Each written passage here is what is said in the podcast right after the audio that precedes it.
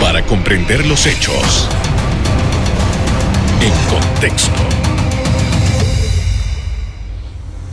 Muy buenas noches, sean todos bienvenidos y ahora para comprender las noticias las ponemos en contexto. En los próximos minutos hablaremos de la violencia contra la mujer. Para hablar de ello nos acompaña Nelis Herrera, directora del Instituto Nacional de la Mujer INAMO. Buenas noches. Muy buenas noches, gracias por la invitación y para poder eh, conversar con el público televidente. Gracias por haber aceptado nuestra invitación. Eh, comentábamos antes de empezar esta conversación que cuando se da un, hecho de violencia hacia la mujer que, eh, en el que tiene mucha publicidad, que tiene muchos elementos y las personas lo siguen, todo el mundo voltea a mirar, pero hay una realidad y es que esto es una cosa desgraciadamente cotidiana, tanto en el Ministerio Público como la policía, como INAMU, como las casas de paz, reciben regularmente casos de esta naturaleza. Quisiera que eh, desde la perspectiva suya nos, nos hablara de cuán severo, de cuán grave o de qué es lo que realmente nosotros en Panamá estamos sufriendo con este tema de violencia, particularmente contra las mujeres. Para ponerlos en contexto, lo primero que tenemos que recordar es que la violencia contra la mujer es el principal problema de salud pública en Panamá. ¿sí? Partamos de ese hecho. En el tema de violencia contra la mujer, que como ustedes podrán observar es un tema a nivel mundial, hay países que han podido ir evolucionando eh, en cuanto a esa lucha contra la violencia. Hoy cuando nosotros vemos el modelo de violencia eh, en Afganistán, nos llama poderosamente la atención. Lo que no recordamos es que en muchos países, ¿verdad? Vivimos historias muy similares en cuanto a la limitación de los derechos de la mujer. Tanto así que en Panamá solamente tenemos hace 80 años las mujeres derecho al voto. Si nosotros ponemos en contexto toda esta realidad, eh, y evaluamos la situación que nosotros estamos viviendo hoy, además de un país que es altamente eh, violento.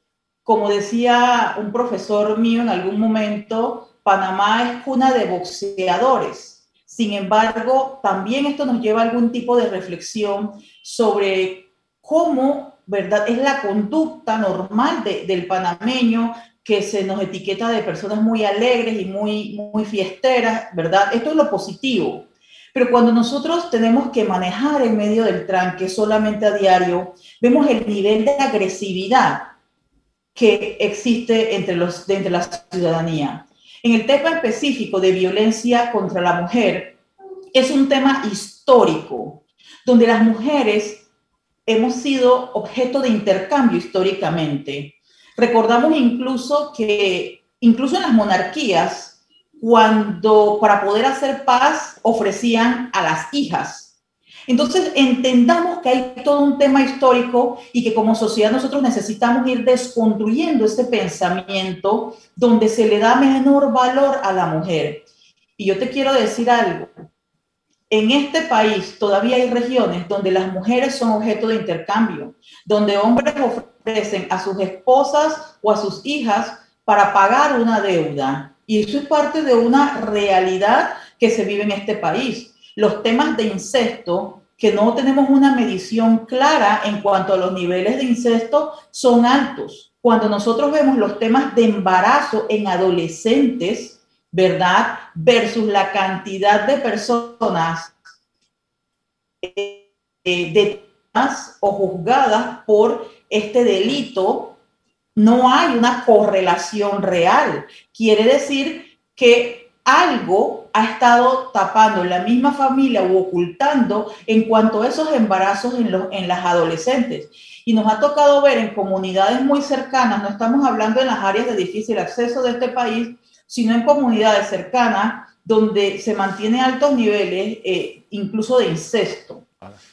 Cuando comenzamos a ver todas estas realidades que son parte de esa violencia, esto nos permitirá entender que día a día hay una realidad y es que la mayoría de, nosotros estamos rodeados por mujeres que son violentadas. En cuanto a lo que señalabas hace un momento, la gran diferencia es que cuando una persona, una figura pública, eh, y mucho más una mujer, eh, es, es una lideresa reconocida y es violentada y lo manifiesta públicamente a través de una denuncia, no a través de, de hacer un llamado de atención o, o, buscar el apoyo social, sino que ella misma decide interponer una denuncia de manera valiente, esto realmente lo que hace es evidenciarnos que la violencia no tiene estrato social, que la violencia no, nos, no hay quien se pueda escapar de la violencia.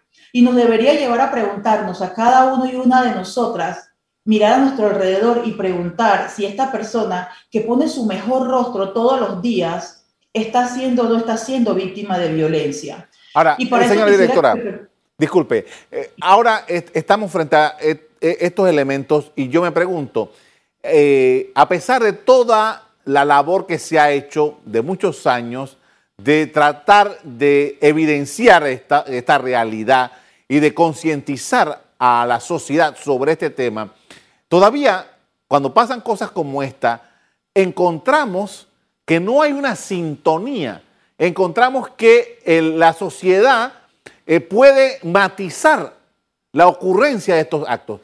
¿En qué estamos fallando? Claro. En la falta de programas y de planes estratégicos que garanticen poder trabajar desde los diferentes ámbitos. Y cuando me refiero a los diferentes ámbitos, entendamos que cuando nosotros hablamos de un tema de salud, partí diciendo que es un problema de salud, nosotros debemos trabajar en qué ámbitos? En el tema de la promoción a través de distintas campañas constantes contra la violencia. Debemos trabajar en materia de prevención, pero la prevención no se trabaja con una mujer que esté siendo víctima de violencia, ya eso es un tema de atención. En materia de prevención es donde hemos estado fallando históricamente, porque hemos articulado desde, desde la atención específica a las mujeres que se atreven a denunciar. Pero ¿qué estamos haciendo para crear una cultura de paz dentro de la sociedad? ¿Qué estamos haciendo para educar a niños y niñas contra la violencia? Para formar a ciudadanos que no toleren la violencia, pero que además sepan identificar la violencia psicológica, que sepan identificar la violencia física, económica, sexual, ¿verdad? ¿Cómo, hacemos? y en ese sentido, no es que no está normado, sí está normado. A través de la ley 82 eh, se establecen responsabilidades a 15 instituciones del Estado específicamente, entre esas al Ministerio de Educación. Transformar el pensamiento eh, puede llevarnos de 10 a 20 años, unas dos generaciones. Quiere decir que lo que comencemos a ver en estos momentos para tener cambios, vamos a poder verlo de 10 a 20 años. Imagínense lo que estamos hablando. Con esto vamos a hacer una pequeña pausa para comerciales. Al regreso continuamos hablando sobre la incidencia de casos de violencia contra la mujer. Ya volvemos.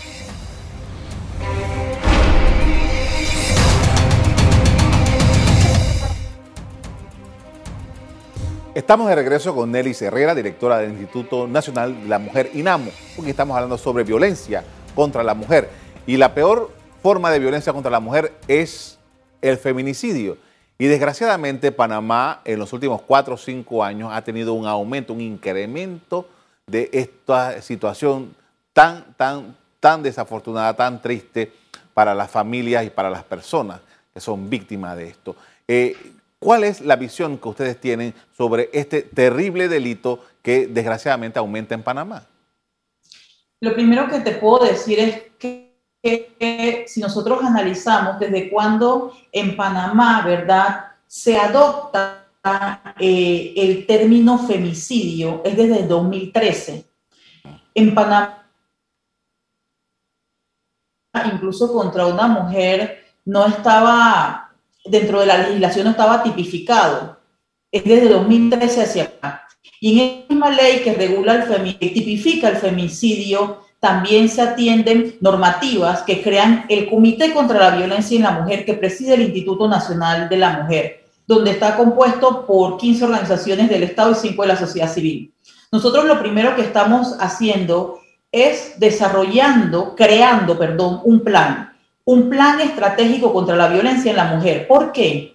Porque ninguno de nosotros puede trabajar sin una planificación. ¿Cómo nos sentamos 15, nos sentamos 15 personas en un comité a hablar de los temas de violencia, pero no planificamos a corto, mediano y largo plazo qué vamos a estar haciendo en esta materia?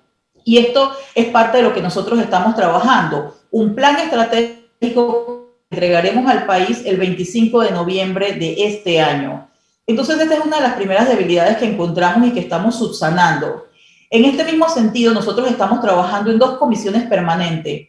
Una que analice toda la ruta de atención. Esto quiere decir, desde que una mujer presenta una denuncia eh, o en, un centro de salud es atendida, en la fiscalía, en el INAMU o la Policía Nacional de manera como el primer interviniente atiende. Estamos analizando todos los intervinientes.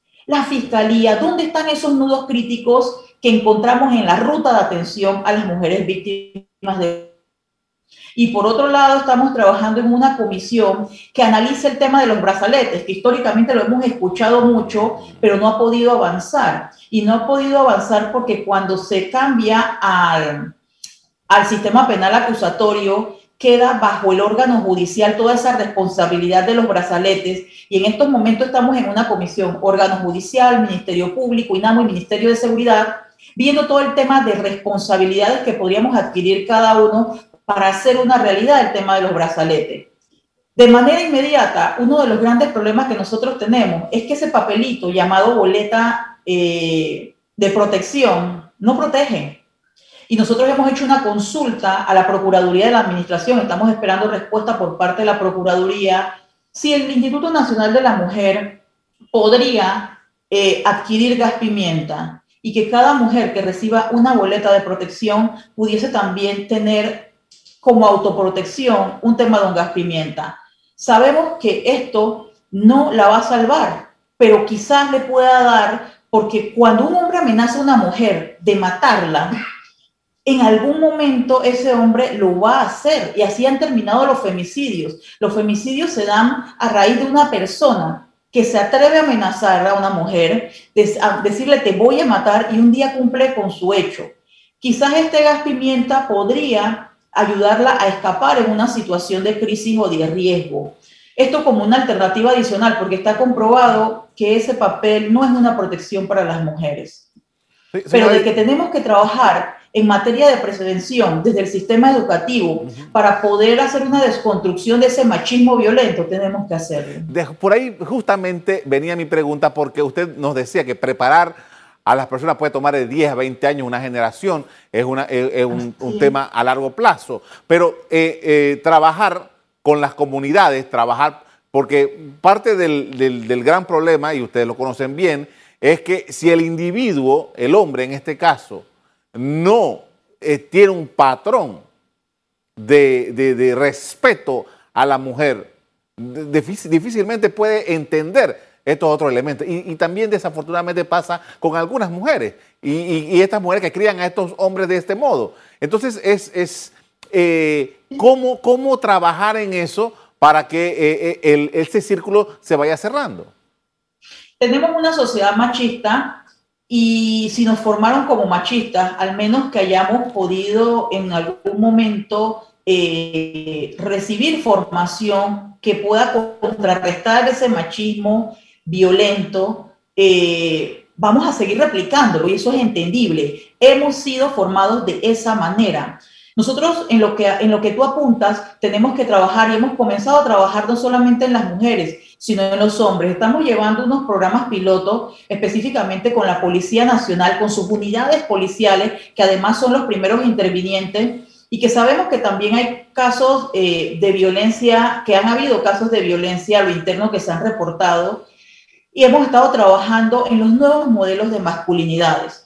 Esto de nuevos modelos de masculinidades, para quienes no conocen el tema, les llama mucho la atención. Y yo les quiero poner un ejemplo claro.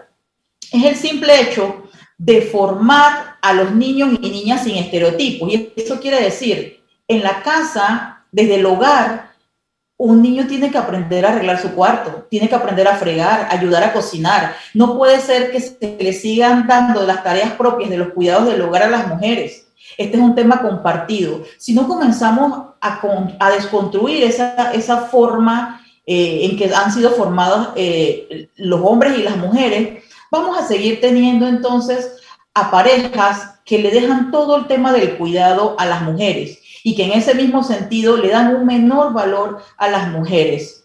Esto es parte de lo que nosotros estamos trabajando, pero también es importante lo que mencionabas eh, en referencia a esa necesidad de empoderar a la comunidad. Nosotros tenemos un programa que iniciaremos el recorrido a nivel nacional en los 10 consejos provinciales.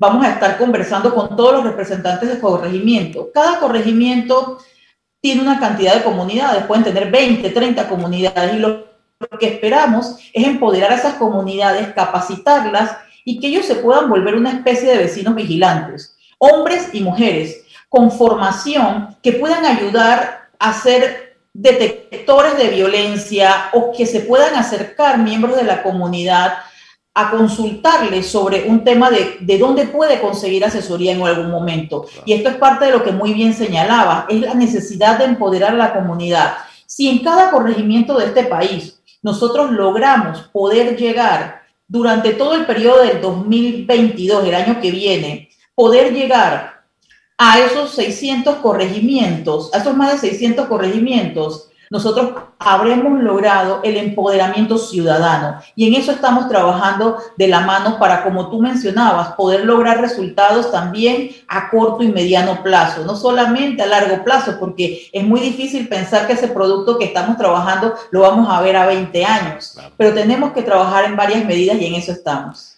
Con esto vamos a hacer otra pausa para comerciales. Al regreso, seguimos haciendo un análisis de las complejidades de los casos de violencia contra la mujer. Ya volvemos.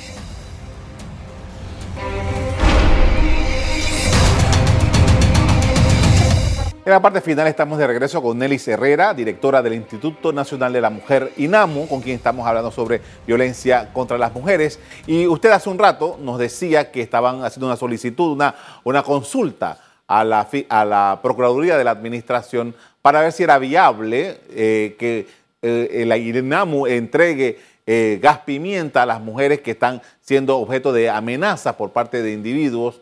Y yo me preguntaba, y yo sé que, bueno, la legislación indica que también existe la posibilidad legal de eh, que estas mujeres puedan sacadas de su entorno, puedan ser llevadas a un albergue para protegerlas de estos hombres violentos. Quería saber cuál es la situación de estos albergues. ¿Es posible? Eh, ¿Tienen todas las herramientas disponibles? Eh, ¿Cuál es el estatus de esto?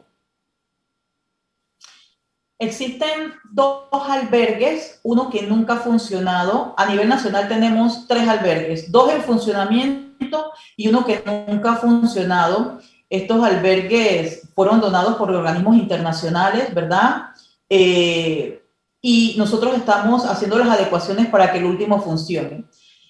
Tenemos un personal mínimo, pero los albergues son funcionales. Quiero decirles que la ley no permite que se revele la ubicación de los albergues por la seguridad de las eh, usuarias, ¿verdad? Pero yo les puedo decir algo, son lugares muy bonitos, eh, donde las personas pueden sentirse como en su casa. Eh, tenemos el personal y lo único que se determina en un momento dado, que es una de las medidas de protección en el caso de que un fiscal determine que la vida de una mujer está en riesgo, es una medida de albergue.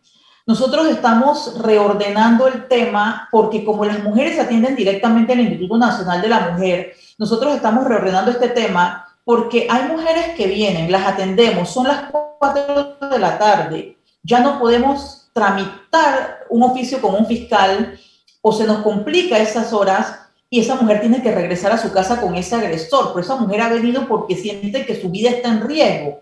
Y nosotros estamos haciendo las adecuaciones necesarias para que incluso directamente el INAMU pueda determinar u ofrecerle a esa usuaria el albergue pero sí tenemos el albergue como una medida de protección, sí funciona. Definitivamente que necesitamos más personal técnico especializado que nos pueda colaborar, pero de que están funcionando los albergues, sí están funcionando y de manera óptima. Ahora, señora directora, en ese sentido quería saber eh, qué ocurre con los hijos de estas mujeres en estas condiciones. pueden también acompañarla al albergue hasta los 14 años, ¿sí? Eh, así está estipulado en el protocolo, pueden eh, ser albergados con ellas. En el caso de que se dé una situación de un menor que supere esta edad, entonces es ubicado con algún familiar. Siempre eh, niños menores de 14 años pueden estar con ellas dentro del albergue. Los albergues son prácticamente, son un hogar, son casas, tienen su habitación privada, tienen cocinas, ellas reciben alimentos y demás en el albergue. Eh, reciben la, atención necesaria. Lo único que eh, están también incomunicadas cuando están dentro del albergue, también por temas de su propia seguridad. Ahora, quería saber algo sobre las, eh, implicaciones legales o las facultades legales de la INAMU, porque una de las cosas que más eh, ruido hace en la opinión pública es cuando se, las personas se enteran de que ante un tribunal, ante un, juicio, va un hombre violento, es juzgado allí y se le da medida cautelar que no es de prisión, que eso molesta a todo el mundo. Y cuando se dan arreglos entre las partes y, gracias a ese acuerdo el, hombre puede tener una facilidad para salir ante, en fin. Quería saber, ¿qué facultad tiene INAMU, por ejemplo, para intervenir en este tipo de procesos? Las facultades son, del INAMU son muy reducidas porque nosotros somos un, un ente de asesoría, de acompañamiento. Quiere decir que cuando una mujer acude al Instituto Nacional de la Mujer, recibe atención de una trabajadora social, una evaluación de una psicóloga y el apoyo jurídico. En ese momento no solamente se le da el apoyo, sino que se le da seguimiento a los procesos. Te pongo un ejemplo claro. Aquí nosotros hemos apoyado no solamente a las víctimas, sino a las familias víctimas de femicidio, haciéndole ese acompañamiento con el personal nuestro, ya sean el equipo psicosocial, eh, así como jurídico, en todo el proceso. Si no tienen, eh, y a sus abogados, nosotros los asesoramos o en muchas ocasiones son nuestros abogados quienes les representan. Entonces hay todo un tema de acompañamiento jurídico donde nosotros hacemos las observaciones y lo que tú planteas es tan real como el hecho que planteábamos del caso de Arraiján, donde una señora fue encontrada en su cama con gusanos, con el cabello podrido de estar un año en cama, una señora con un carnet que, de, de Senadis que diagnosticaba que tenía un problema de discapacidad mental. Y esta señora tenía excremento y orina en, hasta en su cabello que estaba ya podrido de, tantos, eh, de tanta orina. Pero el fiscal dice que eso es pobreza, que eso no es violencia. Y nosotros todavía estamos eh, ante esa situación porque este señor es un agresor. Él tenía una responsabilidad de cuidado sobre esta señora que es su esposa y a la que además le mintió su familia, pues la señora es migrante y hablaba por un año con su familia y siempre le decía que la señora estaba ocupada, pero que estaba muy bien. Jamás les manifestó esa realidad. Esta señora, eh, por el tipo de, de discapacidad y de situación de desnutrición, estuvo casi un mes hospitalizada y hoy está en una casa de acogida donde hay un personal médico que la puede atender dentro de un albergue del MIDES. Entonces, es todo este proceso donde el INAMU es el interviniente y da seguimiento hasta garantizar que esta persona esté bajo protección. Sin embargo, en este caso específico, te pongo el ejemplo, este señor no tiene ningún tipo de medida dictaminada como un agresor. Son parte de las, de las situaciones que nosotros afrontamos día a día y que hemos estado conversando incluso con el señor procurador sobre la preocupación que tenemos y que necesitamos organizarnos y capacitar al personal profesional eh, en este tema específico en cuanto a la violencia de género de manera clara y puntual. Claro, y, sobre todo tomando en consideración de que si, eh, si el Ministerio Público no tiene una causa, es imposible que esto pueda llegar a, una decisión importante para esa persona.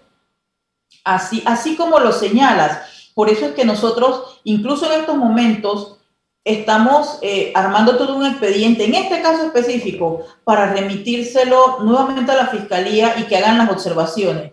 ¿qué hace el Instituto Nacional de la Mujer? Quizás hacemos más allá de lo que la ley eh, nos señala como obligaciones y es hacer todas estas relaciones y estos acercamientos con las diferentes autoridades. Pero así como yo te pongo ese caso, yo te puedo hablar de manera positiva, por ejemplo, un caso que veía ayer y hoy con la fiscal superior de Panamá Centro, donde una fiscal se queda con una chica eh, durmiendo en su despacho porque ella no había sido víctima de, violencia propiamente, eh, sino que tenía una situación específica y que tenía que ver con salud mental. Y esa fiscal terminó durmiendo en su despacho con ella. Entonces, tenemos excelentes profesionales, así como también tenemos malos profesionales. Y eso lo vamos a encontrar en todas las ramas eh, de las diferentes especialidades. Esa es parte de la realidad. Le agradezco mucho, señora directora, por habernos atendido esta noche para hablar de este tema tan importante, muy amable. A ustedes, muchas gracias por permitirnos eh, conversar con ustedes y llegar a su teleaudiencia. Hasta luego y bendiciones. Hasta luego. De acuerdo con reportes de las fiscalías durante los meses de cuarentena absoluta el año pasado, debido a la pandemia de COVID-19, los casos de violencia doméstica se incrementaron significativamente. Hasta aquí el programa de hoy. A ustedes les doy las gracias por acompañarnos. Me despido invitándolos a que continúen disfrutando de nuestra programación. Buenas noches.